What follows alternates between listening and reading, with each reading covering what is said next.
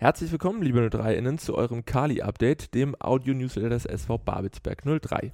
Ich bin Clemens und wie gewohnt gibt es von mir in den kommenden Minuten wieder alles Wissenswerte rund um 03 kompakt zusammengefasst. Und beginnen werden wir wie immer mit dem Blick auf unsere erste Mannschaft, heute gemeinsam mit unserem Vorstandsvorsitzenden und Interimstrainer Björn Lars. Grüß dich, Björn. Hi, Clemens. Die Nachricht der vergangenen Tage war ganz sicher die Beurlaubung von Jörg Buder am vergangenen Freitag, zu der du dich ja in der Pressekonferenz nach dem Spiel gegen Fürstenwalde schon ausführlich geäußert hattest. Dementsprechend denke ich, äh, brauchen wir diese Thematik nicht mehr weiter zu beleuchten. Wer sich die Stimmen zur Trennung noch einmal anhören möchte, kann dies äh, jederzeit auf unserer 03 TV Homepage tun. Mir bleibt in diesem Zusammenhang äh, nur mich noch einmal bei Jörg Buder für die geleistete Arbeit zu bedanken und dich, Björn, zu fragen, wie denn die Wahl auf dich als Interimslösung gefallen ist.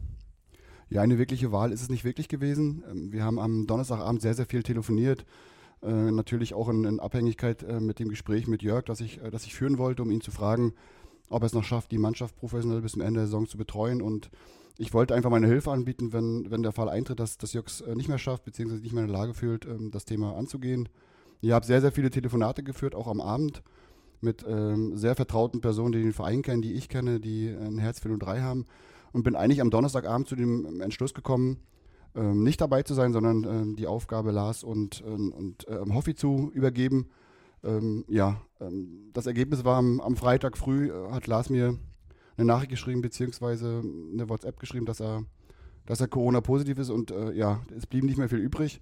Und da habe ich natürlich gesagt, äh, ich helfe da, dass Hoffi nicht alleine ist und wir beide die Mannschaft betreuen. Und ja, es ist eine Ehre und natürlich auch eine Selbstverständlichkeit für mich. Wie wird sich äh, die Trainersituation bis zum Saisonende gestalten und äh, wie läuft denn die Suche nach einem Cheftrainer für die kommende Spielzeit? Ja, aktuell geht es erstmal, die Mannschaft ähm, auch zu stabilisieren, beziehungsweise eine Stabilität, Stabilität ähm, vorzuleben. Das heißt, nicht, nicht alle Nasen lang zu ändern. Für mich war eigentlich das Fürstenwalde-Spiel erstmal wichtig, dass wir da äh, eine entsprechende Betreuung haben. Äh, Lars, äh, Simon und, und, Marvin Glado sind immer noch positiv, also auch ein Teil des Trainerteams. Daher stellt sich die Frage gar nicht, was wir weitermachen, sondern aktuell ist, sind ähm, Hoffi und, und ich auf dem Trainingsplatz beziehungsweise an der Seitenlinie. Ja, jetzt äh, führen wir erstmal Gespräche, warten das äh, Spiel gegen Alklinik ab und gucken, wie wir die letzten Wochen bestreiten und parallel dazu äh, sammeln wir alle, alle Bewerbungen. Einerseits, andererseits gucken wir natürlich, welche Trainer interessant sind, dass wir nicht nur auf Bewerbungen reagieren müssen, sondern selber aktiv werden, sammeln alle, alle diese Bewerbungen beziehungsweise Trainerkandidaten und entscheiden dann, mit wem wir Gespräche führen. Die erste sportliche Herausforderung für dich an der Seitenlinie stand dann am vergangenen Freitag an. Der FSV Union Fürstenwalde war zu Gast im Kali. Wie konntest du in der Kürze der Zeit die Mannschaft auf die Spreestädter vorbereiten und was äh, hattet ihr euch für die Partie vorgenommen? Ja, ich bin ja nicht ganz neu. Ich habe ja selber viele, viele Jahre gespielt, deswegen ist mir der Fußball nicht, nicht sonderlich neu. Natürlich die Situation schon. Ähm, ich habe aber die letzten Spiele auch gesehen. Ich kenne die Jungs auch aus, aus Vertragsgesprächen, aus sonstigen Gegebenheiten. Ähm, habe mir noch sehr, sehr viele Videos angeguckt, auch, auch selbst am Tag, um, um äh, vorbereitet zu sein, auch wie ist der Matchplan des Tages, also wie gehen wir Fürstenwalde an und ja, so bereitet man dann ein Spiel innerhalb von, von wenigen Stunden vor. Wir begannen zunächst ja sehr bemüht und auch druckvoll, ohne allerdings eine ganz große Torgefahr auszustrahlen. Das genau gegenteilige Bild konnten dann hingegen die Gäste zeichnen mit der ersten guten Möglichkeit gegen der FSV in Führung. Wie hast du die Anfangsphase und den Gegentreffer wahrgenommen? Ja, grundsätzlich war mir das ja klar. Mir, sind, mir ist ja die ganze, oder uns besser gesagt, ist die ganze Innenverteidigung weggebrochen, außer, außer Jana war noch da, ähm, Jake war, war nicht da, ähm, Peter ist nicht da. Und das ist natürlich schwierig und da hatte ich eine, ich hatte eine Idee, mit Felix Pilger anzufangen, der auf der Position, also zumindest in den Männern noch nicht gespielt hatte, hat es in der Jugend bereits gemacht und äh, bevor man die ganze Mannschaft umkrempelt, haben wir uns gedacht, okay, lassen wir Felix spielen mit Jana, zwei 19-Jährigen in Innenverteidigung, daher war mir schon klar, dass wir jetzt nicht in, den Hurra-Fußball spielen können, sondern da auch ein bisschen vorsichtiger, eher einfache Bälle spielen. Ähm, aber im Grunde, im Grunde alles okay.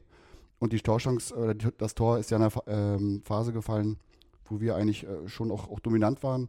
Es war einfach, einfach unnötig, muss man so sagen. Wenn man es auf, auf Video nochmal ausgehört, auch mit den Jungs zusammen war, waren so ein paar, paar Nuancen, die hätte man einfach besser machen können.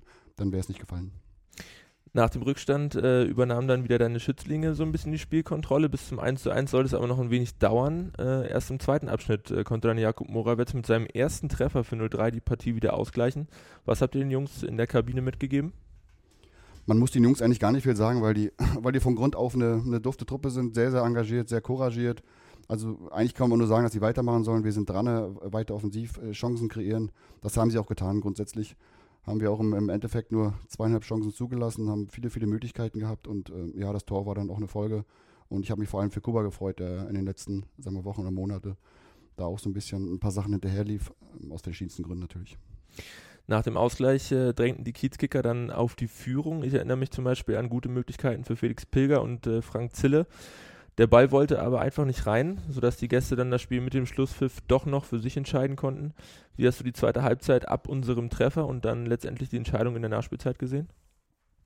Ja, eigentlich genau wie du sagst. Wir haben Druck gemacht, wir wollten auf Sieg spielen, was ich, äh, was ich immer sehr, sehr gut finde. Man hat auch gespürt, dass es, dass es geht.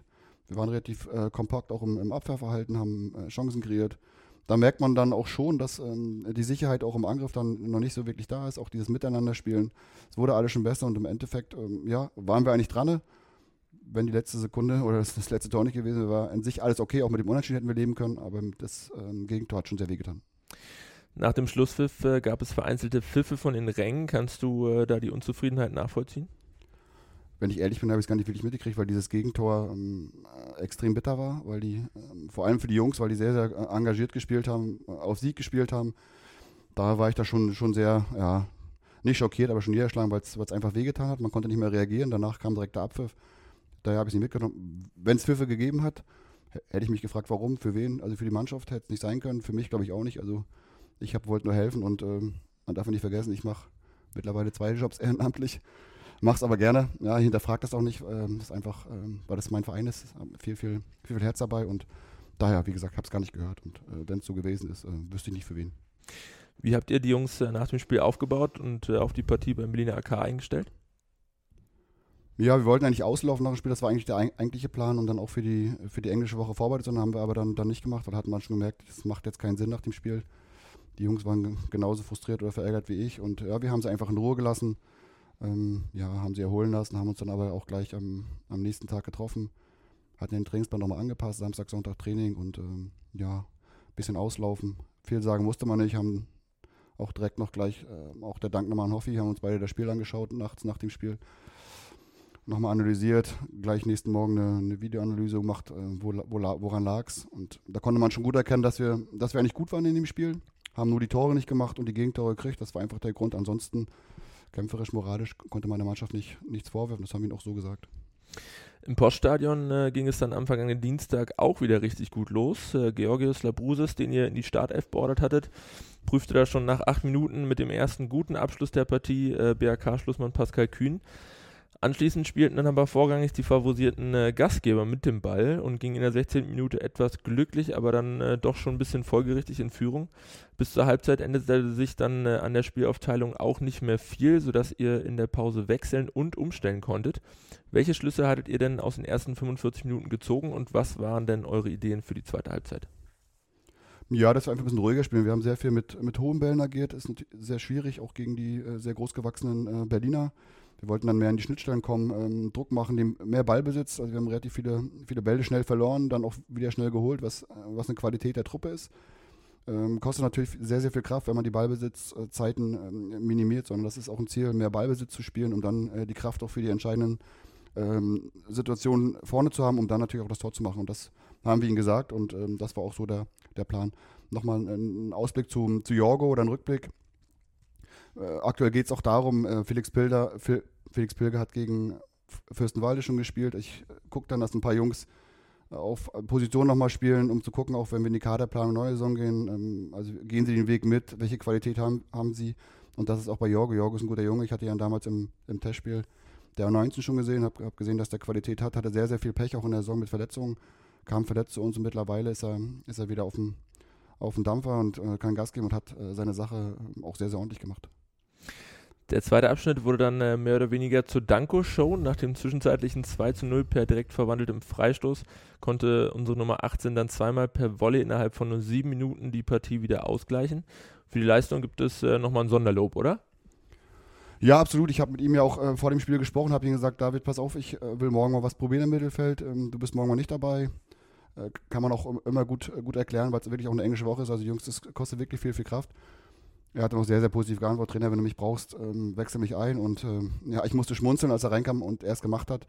Das war schon toll, freut mich, weil das wirklich ein ganz, ganz feiner Junge ist und ähm, ja, da so umso mehr Lob.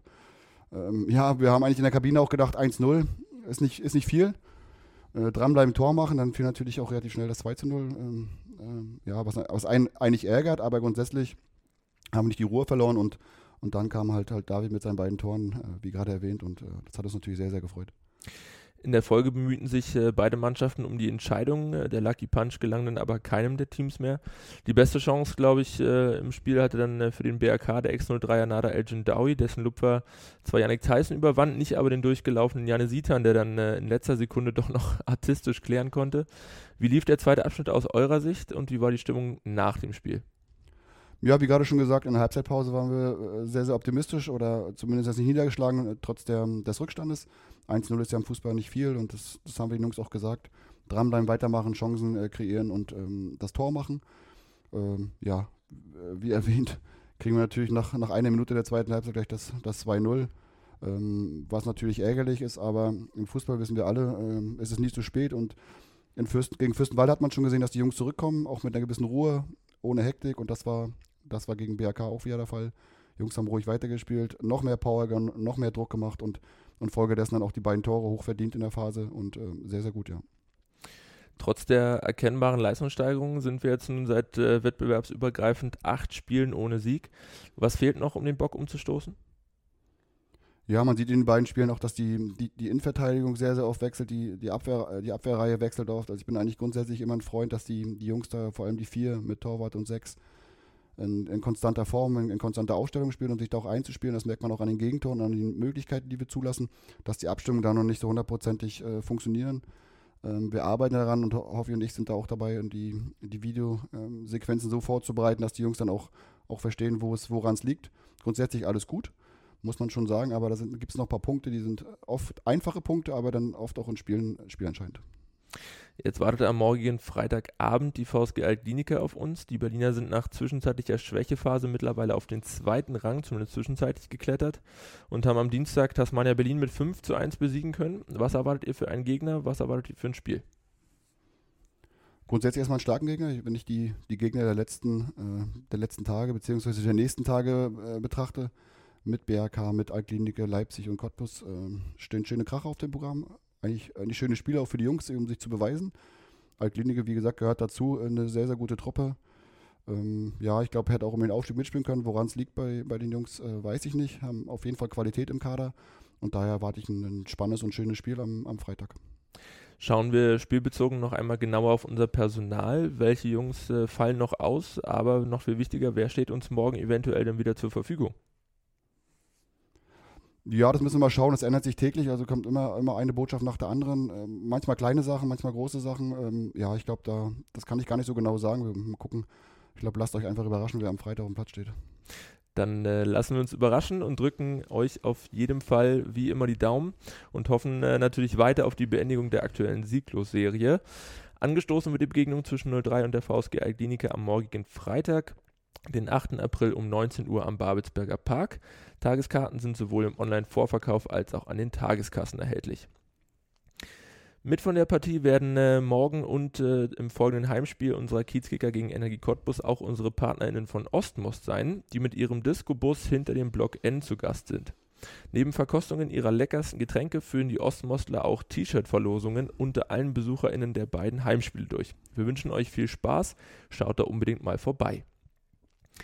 Auch wenn aktuell noch nicht klar ist, welcher Cheftrainer in der kommenden Saison am Seitenrand steht, so werden dennoch die Kaderplanungen für die Spielzeit 2022-2023 weiter zügig vorangetrieben. Nachdem unter anderem die Verträge von Daniel Frahn, Markus Hoffmann oder auch Janne Sietern bereits verlängert wurden, hat nun auch Marcel Rausch seine Unterschrift unter ein neues Arbeitspapier gesetzt. Der 25-Jährige, der im Sommer vom SV Lichtenberg 47 in die Filmstadt gewechselt war, bindet sich für mindestens zwei weitere Jahre bis zum 30.06.2024 an 03. Und Björn, Frage an dich, was hat euch denn zu der langfristigen Verlängerung bewogen und was erhofft ihr euch von Marcel in den kommenden Jahren? Ja, grundsätzlich soll die Kaderplanung auch in die Richtung gehen, dass wir nicht nur immer Einjahresverträge haben, sondern auch, auch mal längerfristig Bedingungen planen wollen. Was immer schwierig ist, ist einerseits ähm, wollen die Jungs natürlich auch, wenn es um Gehaltsvorstellungen geht, äh, sich nicht so langfristig binden, in der Hoffnung, möglicherweise den nächsten Verein zu finden. Gerade wenn sie neu kommt, ist die Bindung zum Verein dann doch noch nicht so stark. Das entwickelt sich oft auch mit den Jahren. Da Da kann man wahrscheinlich einfacher reden, wenn sie kommen, wollen sie sich präsentieren, anbieten, möglicherweise auch um, um einen besseren Vertrag kämpfen. Ähnliches ist bei Rauschi gewesen, der von, äh, von Lichtenberg kam. Äh, wenn man seine Karriere betrachtet, hat er nicht so wirklich Ruhe gehabt, auch in seinen Verein. Und äh, das hatten wir im letzten Jahr schon gesagt, dass er erstmal ankommen soll, sich stabilisieren soll und dass er äh, auch mal in einem Verein länger als ein Jahr spielen soll, beziehungsweise zwei, drei Jahre, um sich zu entwickeln. Und wir sehen bei Rauschen noch sehr, sehr viel Potenzial. Ähm, und das war auch der, der Grund, mit ihm auch über zwei Jahre zu verlängern, um ihm einerseits eine Stabilität zu geben, aber andererseits auch für ihn, dass er sie entwickeln und entfalten kann. Wir freuen uns in jedem Fall, dass äh, Rauschi bei uns am Park bleibt und hoffen auf viele weitere Erfolge mit ihm. Möglich sind Vertragsverlängerungen wie diese aber nur, weil der SV Babelsberg 03 Jahr für Jahr tatkräftige Unterstützung von vielen SponsorInnen erhält.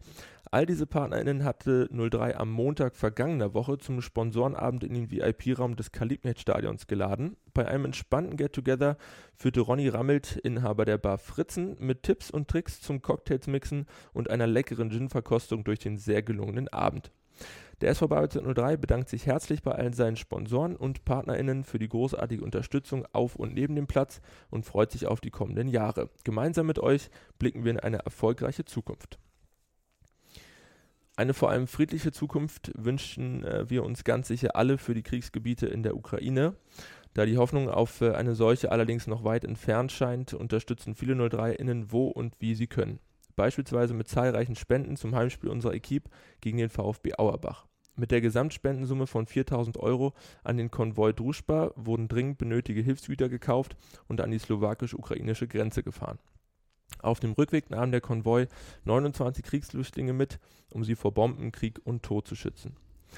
Der SV Babelsberg 03 und das Team von Konvoi Druschba bedanken sich bei allen Stadiongästen, Ultras und Fanclubs, Mitgliedern, Fans und Sponsoren für die Spendenbereitschaft, die wohl auch noch bei weiteren Heimspielen nötig sein wird, um, um Ukrainerinnen auf der Flucht und in der Ukraine helfen zu können. Der Konvoi wird wieder vom 6. bis 8. Mai in Richtung Osten rollen und Hilfsgüter in die Ukraine bringen. Bereits am Donnerstag, den 21. April, möchten wir euch eine Lesung von Autorin Alina Schwärmer empfehlen, die um 20 Uhr im Kalibnet-Stadion aus ihrem Buch Futopia Ideen für eine bessere Fußballwelt liest. Anschließend wird sie mit den anwesenden BesucherInnen über Ideen für einen besseren und gerechteren Fußball diskutieren. Der Eintritt ist frei, eine Anmeldung ist nicht notwendig. Zum Abschluss, äh, Abschluss des heutigen Nachrichtenüberblicks schauen wir wie gewohnt noch einmal auf die Ergebnisse im Nachwuchsbereich und dabei heute wieder auf unsere U15-Junioren, die mit einem überraschenden 3-0 Heimerfolg gegen den Bundesliga-Nachwuchs des FC Erzgebirge Aue ihre Siegesserie auf nun drei Partien ausbauen konnten. Mit 24 Punkten nach 16 ausgetragenen Begegnungen belegen die C-Junioren im Klassement aktuell den 12. Rang und haben sieben Spieltage vor Saisonende nun drei Zähler Vorsprung auf den ersten Abstiegsplatz.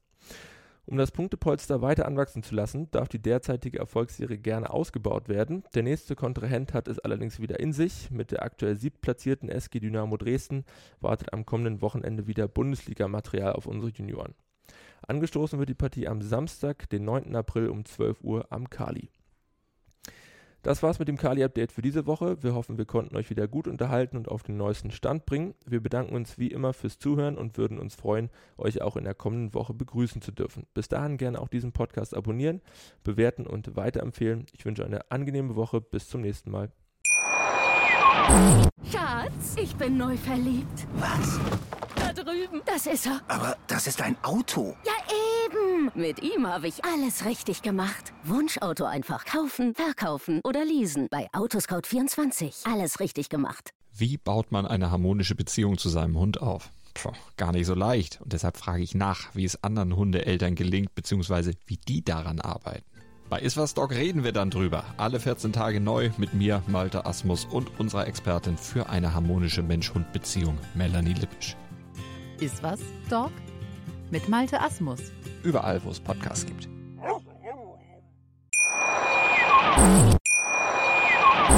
Schatz, ich bin neu verliebt. Was?